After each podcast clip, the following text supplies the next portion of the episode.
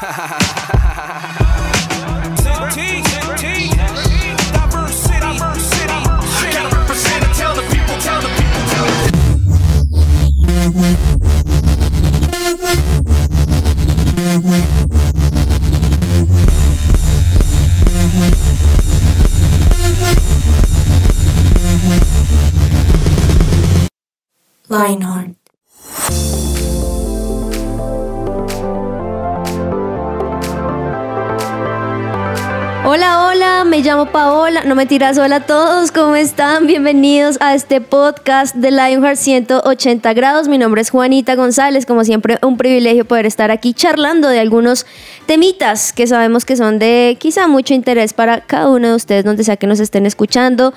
Si están en el carro, si están estudiando, si están lavando la losa, si están tendiendo la cama, si están en el baño haciendo del cuerpo. Eh, bienvenidos a todos y aquí escucharon salud. Eso fue, eso fue un estornudo. No, fue tos. Ah, fue tos. Dani, bienvenido, ¿cómo vas? Hola, bien, estoy un poco enfermo, pero aquí vine. Oigan, ¿no les pasa que cuando a veces uno tiene gripa la voz le suena a uno? Un poco, sí. Tú estás todo, hola, ¿cómo estás? Sí. ¿Qué tal Suena, todo? sí, suena todo mega profundo. Pues bienvenido y eres sano, sano, vas a ser sano después de este programa. Don Eduard Bonilla, bienvenido. Hola, hola, ¿cómo están? Estoy muy feliz otra vez de estar aquí compartiendo mesa con ustedes. Y Dani, te deseo que te recuperes pronto. Gracias. Amén. Sí, sí, sí, esperamos que todos los que nos escuchen también estén así. Yo siento que... ¿También estén como? ¿Con gripa? Eh, no, que estén bien, que estén del todo bien. Es que iba a decir que estos cambios de clima acá en Bogotá, ¿no? Un saludo especial para los que quizás nos están escuchando allá desde un clima calientico y dicen, no, yo no voy a esa nevera de Bogotá. Uy, sí. Bogotá es increíble, pero sí es cierto que está haciendo más frío de lo normal, ¿o no? Sí, claro. Como que uno se despierta con las cosas así, Y en que los algunos pulmones días fríos. hace, hace mucho, mucho calor y después, pum, de un momento a otro llueve. Eso es lo interesante. Sí. Bogotabipolar.com. Te amamos. En el Control Master nos acompaña el día de hoy don Andrés Cabezas Heads. ¿Cómo vas? Hola, ¿qué tal Juanis, Daniel, Edward y a todos los oyentes? Un saludo especial para todos. Está haciendo frío, ¿no? Sí, sí, pues Bogotá es de eso, ¿no? De frío, de sol, de arco iris, de lluvia, de tormenta, de todo. Eso es lo chévere. En muchos países es por temporadas y aquí en un solo día tenemos todas las temporadas.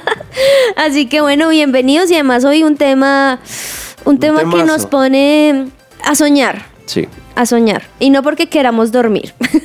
o No, que queramos. un poquito. Un poquito a veces, sí, sí, sí. Ya como que a esta hora del día uno quiere pegarse el motocito, como se llama aquí en Colombia.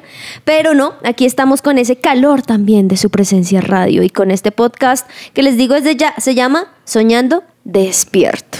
Porque ¿qué sirve soñar si uno está dormido? Pues se queda en el sueño, ¿cierto? Pero cuando uno está despierto, es que puede hacerse realidad esos sueños. Claro, es un tipo diferente de sueño. Para, para como explicar y empezar el tema, ¿han oído de la historia de José el Soñador? Uf, Sí, claro. Josecito, claro. Ah. Como si fuera mi amigo. bueno. El José. El José. Sí. Para ustedes, ¿qué fue lo más, eh, lo más impactante o lo más importante de la historia de José? Bueno, yo quiero ser sincera y a mí al comienzo cuando leí la primera vez la historia de José me cayó un poquito gordo. Porque como él era el favorito del papá y entonces le voy a dar eh, eh, esta túnica y los hermanos que se abran, yo lo veía así, ¿no? Entonces yo era como, ay, este niño de papi mami, como se dice también por acá. Entonces me cayó un poquito mal, pero ya luego cuando empecé a ver lo que Dios tenía para su vida, me, me cayó la boca. No, a mí, a mí sí me gustó, la verdad. Cuando yo lo vi, la primera vez que lo vi, lo vi en muñequitos. Cuando era niño. ¿Y te acuerdas? Sí, sí, me acuerdo. Me acuerdo que, que el papá pues le hizo la túnica de colores y no sé qué. Pero, pero me gustó porque, no sé, como que el ser el preferido por el lado de los papás estuvo chévere, pero por el lado de los hermanos fue muy duro. Es cierto. Entonces como que me ponía en el lugar de él y, y me, gustó, me gustó su historia. Para ustedes, ¿qué es la característica más importante? Creo que ya dijiste para ti que es la túnica de colores. Eh, de José, sí.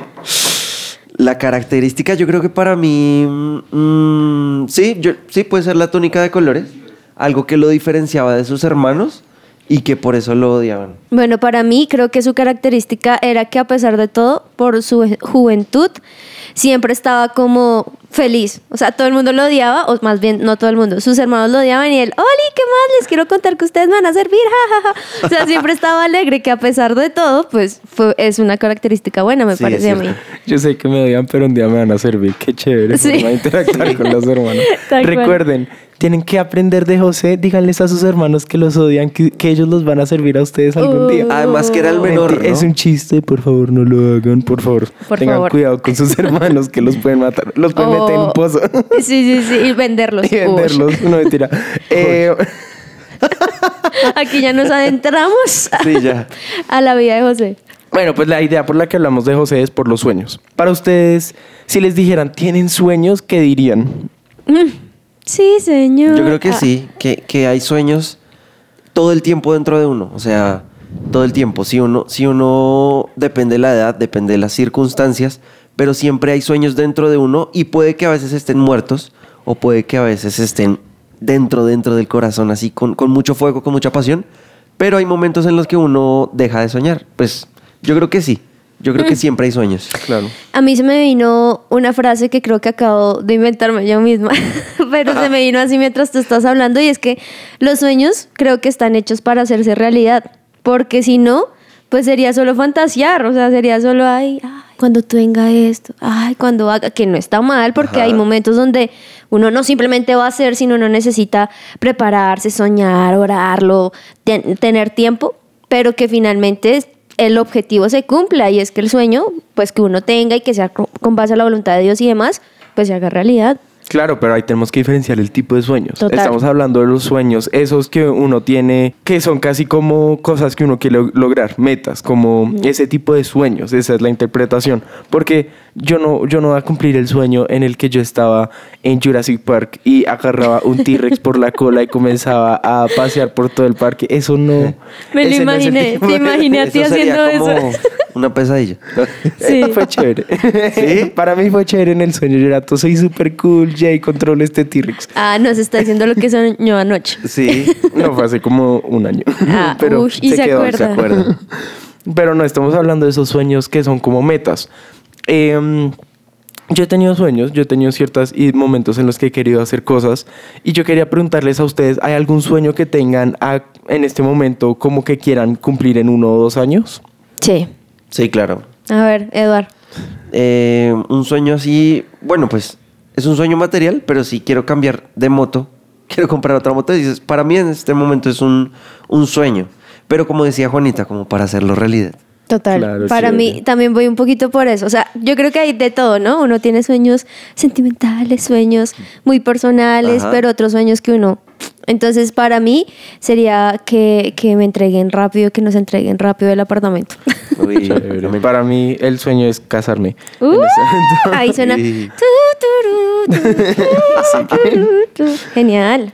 Entonces, en nuestra vida es importante y necesario tener sueños. Los sueños nos ayudan a mantener nuestra mirada en un propósito y nos dan un motivo para levantarnos. No sé si les ha pasado que uno se levanta con pereza, que uno pasa de el tipo de sueños de los que estábamos hablando, los que no son lógicos, los que no tienen sentido, y no quiere hacer nada.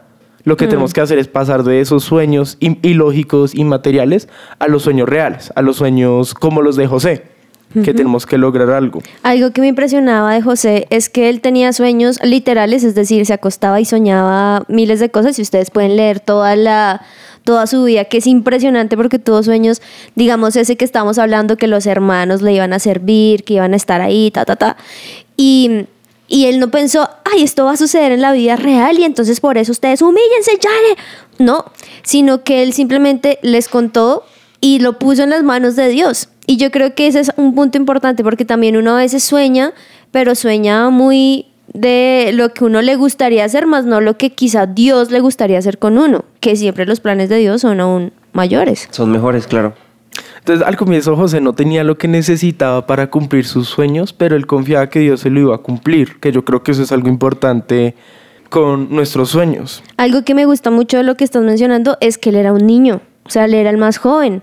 Y él no dijo, ay, pues como soy chiquito, entonces nada se me va a cumplir, soy el peor. ¿Cómo es eso de que me como un gusanito? Nadie me quiere, todos me odian, mejor me como un gusanito. Eso, él no, él no se levantaba y, y cantaba eso como su himno, sino que aún él siendo joven decía, Dios tiene el control de mi vida.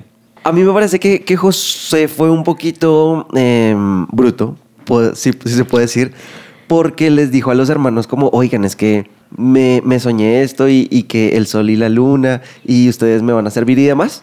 Pero entonces, claramente a cualquier persona le da rabia. Pero, sin embargo, yo creo que eso era parte del plan de Dios para ponerlo donde tenía que estar y para procesarlo o para procesar su vida para llevarlo al final donde tuvo que llegar. Claro, es que yo creo que también debemos aprender no solo lo bueno de José, sino lo malo. Que aprendemos de él positivo. Él tenía sueños, él se esforzó para cumplirlos y él confió en Dios para que lo iba a, lo, lo iba a lograr.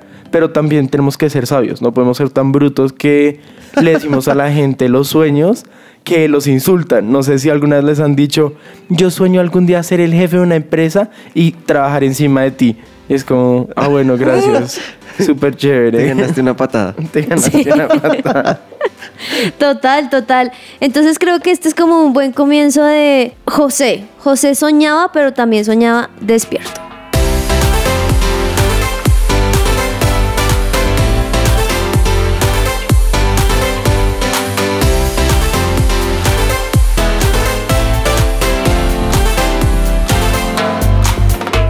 Su presencia radio. Seguimos con este tema de soñando despierto, haciendo ese paralelo de nuestros sueños con la vida de José, que fue un soñador y así se conoce en la Biblia.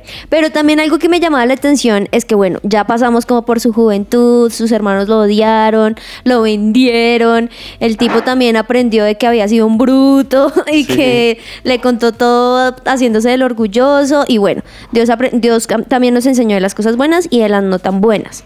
Pero si pensamos en su finalidad, pues el tipo fue tremendo. Un duro. Porque fue literal el más importante de un imperio. Se convirtió, mejor dicho, en la voz directa de Dios. Y eso me hace pensar muchas veces que en ocasiones nosotros no nos creemos quizá esa voz directa de Dios, aunque también lo somos, porque nos quedamos con lo que no tenemos. Y no sé si a ustedes les pasa que uno empieza a soñar, pero luego uno mismo como que se una cachetada, uno dice, nunca lo va a lograr porque no tengo plata, porque me falta poder, porque no tengo los contactos necesarios para hacer esto, porque incluso mi apariencia no es la mejor, porque no tengo, no sé, ropa de marca, porque todos mis amigos andan en no sé qué carros y sus papás tienen semejantes trabajos y mis papás no. Y uno empieza, uno mismo, exacto, a compararse uno y uno mismo a matarse porque como que todos los sueños que uno va teniendo, uno mismo se los va echando a la tierra, Claro. ¿cierto?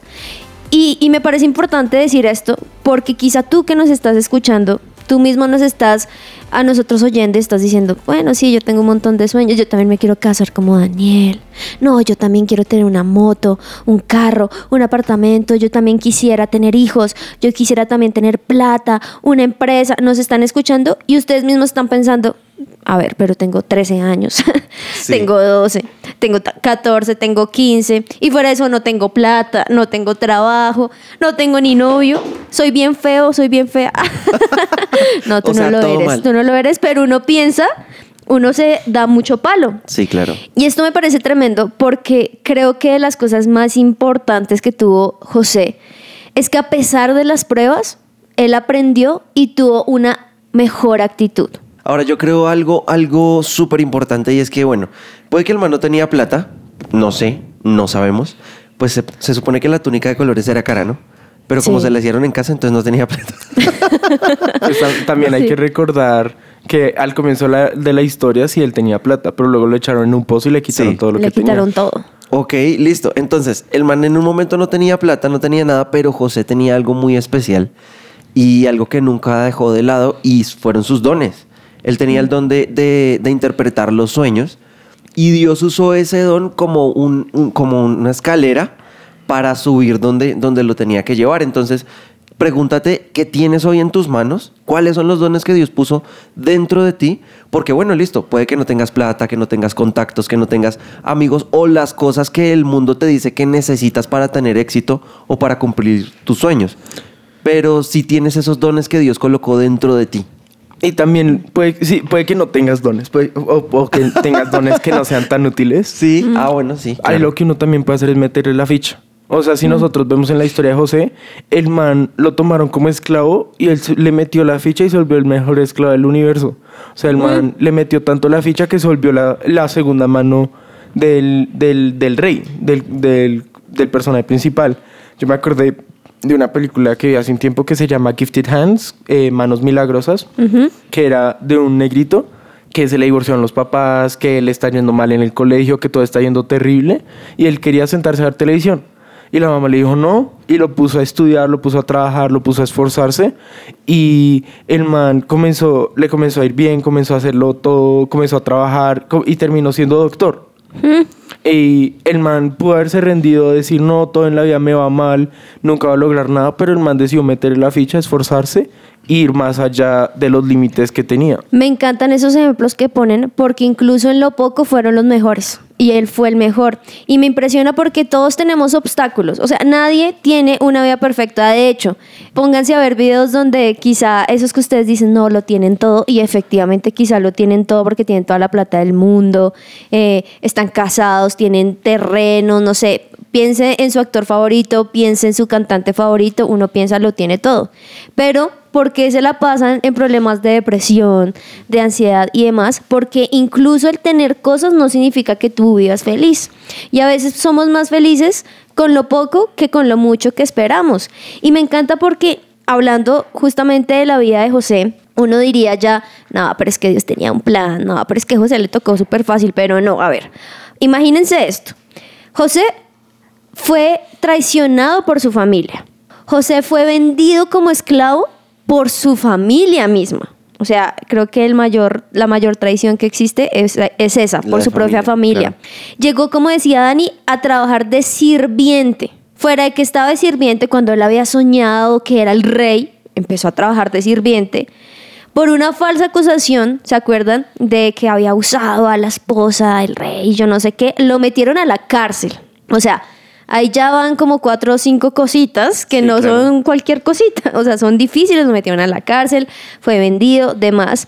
Y fuera de eso, lu- luego de estar en la cárcel, fue cuando Dios le empezó a mostrar lo que él era.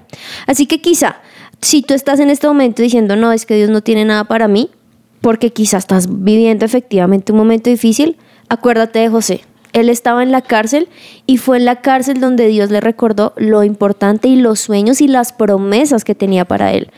Si tú dices quizá, no, pero es que yo no tengo ninguna promesa, sabes que yo no soy José, pues efectivamente aquí nadie somos José, por eso no estamos en la Biblia y por eso estamos en este momento, pero eso no quiere decir que Dios no tenga propósito con nosotros. Miren que Aquí les voy a abrir mi corazón rápidamente. Yo he tenido un montón de momentos así, donde digo, ¿para qué estoy aquí? o sea, mejor, ¿qué hago con mi vida? Y siempre recuerdo algo muy sencillo. Y es que si yo no estuviera respirando, es porque Dios no quisiera que, que yo estuviera viva. No sé si me va a entender. No me imagino a un Dios tomándose el tiempo de crearte a ti para nada. Para que vivas infeliz, para que no cumpla sueños. Ese no es Dios. O sea, ¿para qué se pone a perder el tiempo? Entonces ahí yo digo, más bien recuérdame. Y es que muchas veces, no sé si les pasa, a mí me pasó, y es que no sabemos para qué estamos en la vida porque no preguntamos. Entonces queremos Sí. como que andar a lo que vaya, a ver si me gano la lotería. Respirando. Exacto, aquí, aquí, aquí viviendo. ¿Y Sí. qué más? No, no sé. no, pues preguntemos para qué estamos. Y por eso quisiera preguntarle a ustedes, ¿alguna vez quizá han tenido una situación en la, que, en la cual como José creían que aunque era un sueño de Dios, por alguna u otra razón hubo obstáculos que uno dijo, no la logro? Sí, claro. Eh, en mi caso, yo, yo trabajo en, en- en la iglesia, en lugar de su presencia, y para mí es un sueño. Pero en mi caso, mi, mi familia se opuso bastante y me decían como, no, no lo va a lograr, no sé qué. Y eso fue, fue terrible, pues porque, como tú decías, bueno, que, se lo diga a la gente que no es la familia, pues bueno, vaya y venga, porque pues uno lo supera y ya. Pero cuando es la familia, es gente importante para uno que las palabras pues marcan su corazón. Entonces uno dice como, uy, ¿será que, que tienen razón? ¿Será que en algún momento voy a, voy a fracasar en lo que estoy soñando? Entonces sí, claro, hubo, hubo momentos difíciles, pero lo que tú dices, yo pregunté, yo le pregunté a Dios y dije, bueno, pues fina- finalmente quien me contrata o quien me, quien me acerca a ese lugar es Dios. Entonces le voy a preguntar. Y con una promesa de Dios yo me mantuve esperando su promesa y Él la cumplió. Entonces yo creo que es importante preguntar. Yo considero que no importa el, el sueño, no importa la meta, no importa lo que uno está haciendo, siempre van a haber obstáculos. No importa quién eres, no importa cuál es tu sueño. Si, una- un- la la- si uno cree que no van a haber obstáculos en la vida, uno no ha vivido nada en la vida. Mm, No importa, sea un juego, sea una película, sea lo que sea, siempre hay obstáculos. No, nu- nu- nunca va a ser, ay, es que tengo este sueño y se cumple. En la vida de José, el man le tocó esforzarse, meterle la ficha porque estaba como esclavo. Le tocó salirse de ahí. En la, en la vida normal, una veces tiene que dedicarse a los estudios para poder conseguir una beca. Una veces tiene que dedicarse en, en la universidad para conseguir el doctorado, para volverse un doctor o lo que sea. Uno no puede esperar que, ay, yo, yo quiero lograr mi meta, voy a dormir y mañana se va a cumplir. El- nada en la vida, se- lo único en la vida que se logra durmiendo es los sueños absurdos, no los sueños reales. Uy, total, Entonces, si total. quieren Sí. pasar de sueños absurdos a sueños reales, métanle la ficha y esfuércense por ellos. Buenísimo lo que, lo que están mencionando porque yo creo que aquí, como en parte de las conclusiones que podemos llegar de la vida de José, es que no nos quedemos con los obstáculos y más bien seamos como José que aprovechó esos obstáculos como excusa para justamente cumplir lo que Dios tenía para él.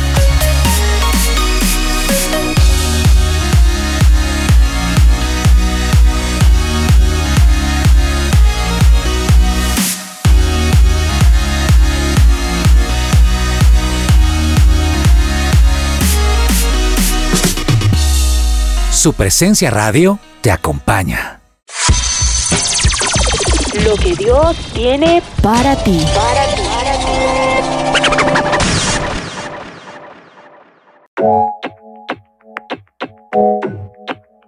Y en este para ti, Dios te recuerda lo siguiente, y está en Proverbios 16:9, y es, podemos hacer nuestros planes, pero el Señor determina nuestros pasos. Algo interesante también es lo que dice eh, unos versículos antes, en Proverbios 16.3, pon todo lo que hagas en las manos del Señor y tus planes tendrán éxito. Y como broche de oro, Jeremías 29:11 dice lo siguiente, pues yo sé los planes que tengo para ustedes, dice el Señor. Son planes para lo bueno y no para lo malo, para darles un futuro y una esperanza. Y bueno, nosotros estábamos hablando de la cárcel, de ese momento oscuro, de donde no vemos tal vez absolutamente nada, y ahí uno tiende a pensar como ser humano, Dios se olvidó de mí. Mm, sí. en estos momentos difíciles tal vez fue porque porque pequé, porque no, es que obviamente pues Dios, Dios que se va a acordar de mí porque pues yo pequé. Y cuando pequé pues claro, hay consecuencias y demás. Yo creo que en este momento Dios ya no se acuerda de mí y por eso me están pasando estas situaciones tan difíciles. Pero, pero resulta que eso es una mentira, porque en la vida de José Dios estuvo siempre al tanto de todo lo que le pasaba en la vida de él. O sea, en la cárcel el tipo fue el mejor. Entonces, tanto así que lo pusieron a cargo de los de la cárcel. Entonces, yo, yo te quiero preguntar algo. ¿Te vas a hundir en tu frustración, en tu temor, en tu soledad, en, en el momento difícil que estás pasando? ¿O mejor vas a ser de ese momento el mejor momento? O sea, vas a ser el mejor en la cárcel. Quisiera, quisiera preguntarles cuál sería su primera reacción si una persona llega y les dice, oye, tú que estás pasando por un momento difícil, pero yo veo algo dentro de ti y necesito que uses eso para que hagas algo por mí. Alguien importante. Bueno, a mí me ha pasado ocasiones donde esa historia ay, me, ha, lle- me ha llegado a mí. Ah. O- Y, y mira que ha sido impresionante porque yo creo que también eh, al como que al crecer siento que las reacciones han sido diferentes. Me acuerdo cuando era adolescente yo decía, me reía, yo decía, "Eh", cuando yo estaba así en la mala o en la inmunda como se dice y alguien llegaba a decir, no, mira, Dios tiene algo para ti, yo me reía así, o sea, como irónicamente, sarcásticamente, porque yo decía, no, quizá no, o sea, yo estoy aquí porque sí y porque bueno, vamos a ver Dios qué tiene para mí, pero no lo tenía en la certeza de. Y a medida que he ido creciendo, he aprendido que cuando más bien vienen esas personas a recordarlo, es porque Dios mismo está diciendo, hey, yo tengo algo para ti. Y muchas veces nosotros lo ignoramos.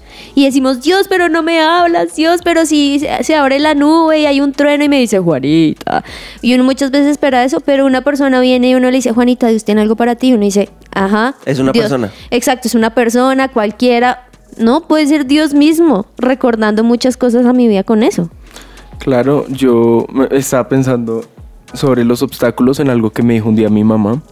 Y es que yo un día estaba en, en, en- en una calle, no me acuerdo, y vio tres personas descalzas y estaban caminando felices hablando y eh, en el camino venía vidrio. Ah, Y ella dijo, Señor, quita ese vidrio de su camino. Ellos siguieron caminando, lo pisaron y no pasó nada. wow. No se lastimaron, no pasó nada. Y luego ya se dio cuenta, lo que tenemos que hacer no es pedir, Señor, quita los obstáculos de nuestro camino, sino, Señor, danos la fuerza para sobrepasar los obstáculos. A veces nosotros pensamos que las cosas difíciles por las que estamos pasando son, son esfuerzos, son cosas que Dios, son, son cosas negativas que el diablo ha puesto en nuestra vida para que nuestra vida sea más miserable, miserable pero a veces pueden ser cosas que Dios nos envía para fortalecernos, para volvernos más fuertes, para que logremos llegar a esos sueños. Eso, eso que usted dice ahí es súper clave porque todo lo malo uno cree que viene del diablo, ¿no? Entonces, ay, me pasó esto y me pasó este obstáculo, es porque el diablo reprende al diablo, se va, se va. y uno empieza, puede ser que orar, pero... pero Uno le da más mérito al diablo de lo que quizá él muchas veces realmente hace. Exactamente, y puede ser que Dios esté usando algo para mostrarme una situación. Ahora, Dios tiene todo fríamente calculado dentro de su maravilloso plan para nuestra vida. eh, él tiene todo fríamente calculado y si uno empieza a pensar como, no, eh, empecé, me dañó, me dañó esta situación, Dios me mandó esta situación para dañarme, para destruirme, eso es absolutamente falso, porque es que uno como adolescente, bueno, pues yo no soy adolescente, pero... Hace unos añitos atrás. Hace, hace, di tú, el año pasado. Unos mesecitos. Sí. Uno empieza a pensar que Dios me mandó esta situación y si Dios está conmigo, entonces ¿por qué me pasa esto? Y si se supone que yo soy cristiano, entonces ¿por qué me pasa esto? Pero resulta que Dios va a utilizar personas, va a utilizar situaciones que están a nuestro alrededor para uno para sacarnos de esa cal- cárcel. Para sacarnos de esa cárcel, ya tú sabes. para sacarlos de la cárcel, hermanos. Entonces, Dios nos saca de esa cárcel, claro, sí, pero también va a usar eso para un, para, como un escalón para subir a un nuevo nivel. Entonces, no veas la prueba como algo difícil, como algo que te va a aplastar, sino como un escalón que te va a llevar a un nuevo nivel de fe con Dios. Total, y es que sabes que me hace recordar que no, pues a mí me encantan los deportes, ¿no? Sí. y lo que más me impresiona, digamos, no sé, en los Juegos Olímpicos, por poner algún ejemplo, que es donde más se ve el esfuerzo físico de una sola persona y no de equipos, es que muchas veces, y lo han dicho ellos mismos, están a punto de rendirse, no sé, mientras van corriendo y ven la meta tan lejos que dicen, no, yo no la logro, no la logro, y quizá su cuerpo de verdad que no la está logrando, está como, uy, empezando a bajar, los músculos empiezan a hinchar, como que, Dios mío, no tienen la fuerza.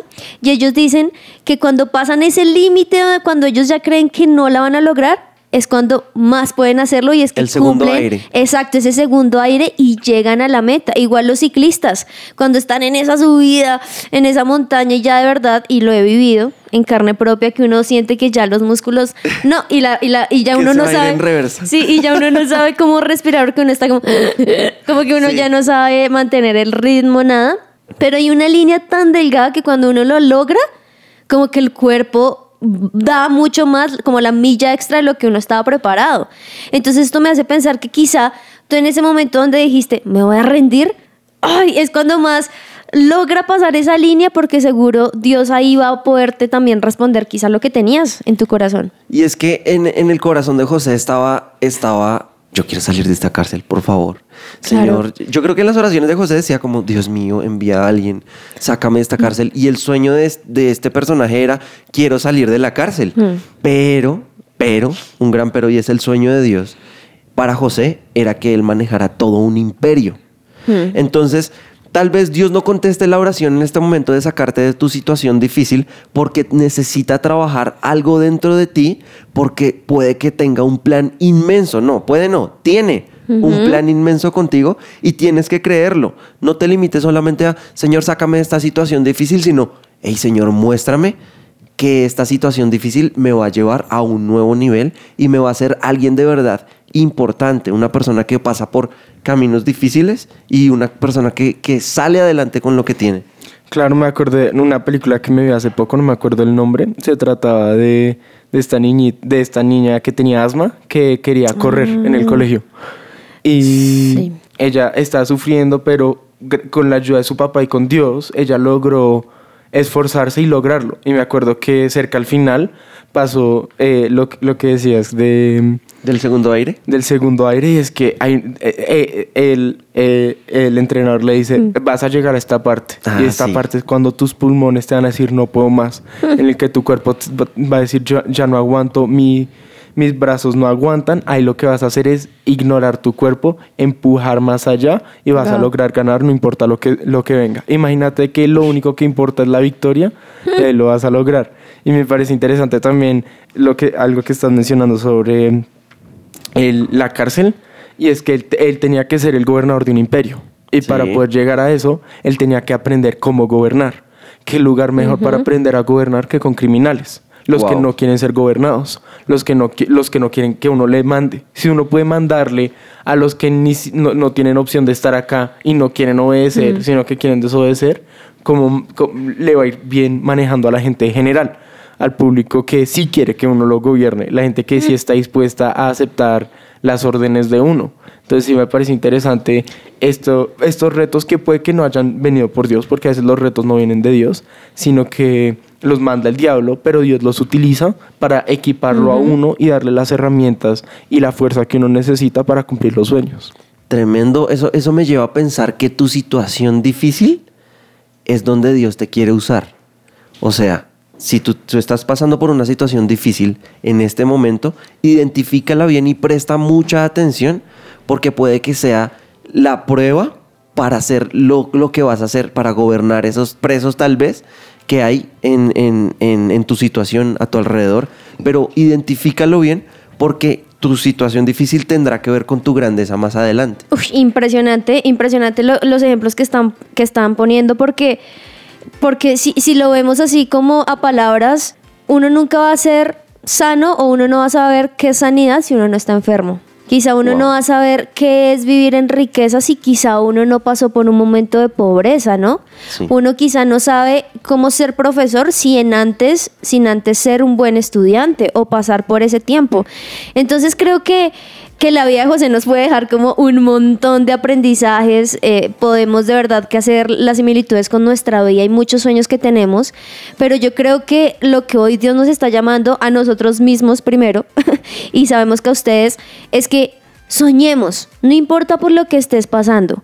Más bien, deja de pelear, por- eh, deja de pelear con Dios porque ¿por qué estoy pasando por esto y si tú me prometiste tal cosa? No, vive lo que estás viviendo y Dios te va a enseñar un montón de cosas. O sea, no uses esos obstáculos como lo que son, quizá un obstáculo y lo peor, sino como la excusa perfecta para acercarte más a Dios y lo que Dios tiene para nosotros. Impresionante, se pasó así el tiempo a toda. Se nos pasó toda. Así como soñando despiertos. gracias Dani, gracias Eduard. Mucha, mucha conclusión nos queda hoy, ¿no? Estuvo increíble, estuvo de verdad increíble. Los amamos, gracias, gracias por todo, por estar con nosotros y escucharnos. Esperamos que lo hayan disfrutado. De verdad, fue chévere. Esperem- esperamos que hayan aprendido lo importante que es tener sueños y esforzarse para cumplirlos. Muchas gracias a todos. Quédense con el resto de programación de su presencia radio. Recuerden que estamos en 1160M y también en todas las plataformas digitales. Un abrazo, que tengan buen día. chao. chao. Chao. Bye.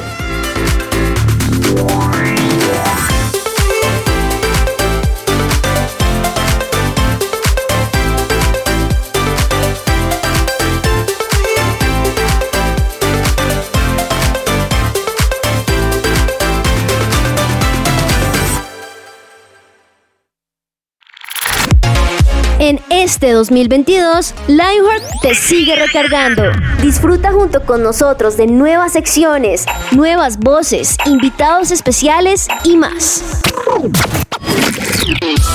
Acompaña tu día de risas, juegos y mucho de qué hablar. Tu sintonía, la mejor compañía. Solo aquí en su presencia radio. Lionheart. Escucha nuestros podcasts en tu plataforma digital favorita.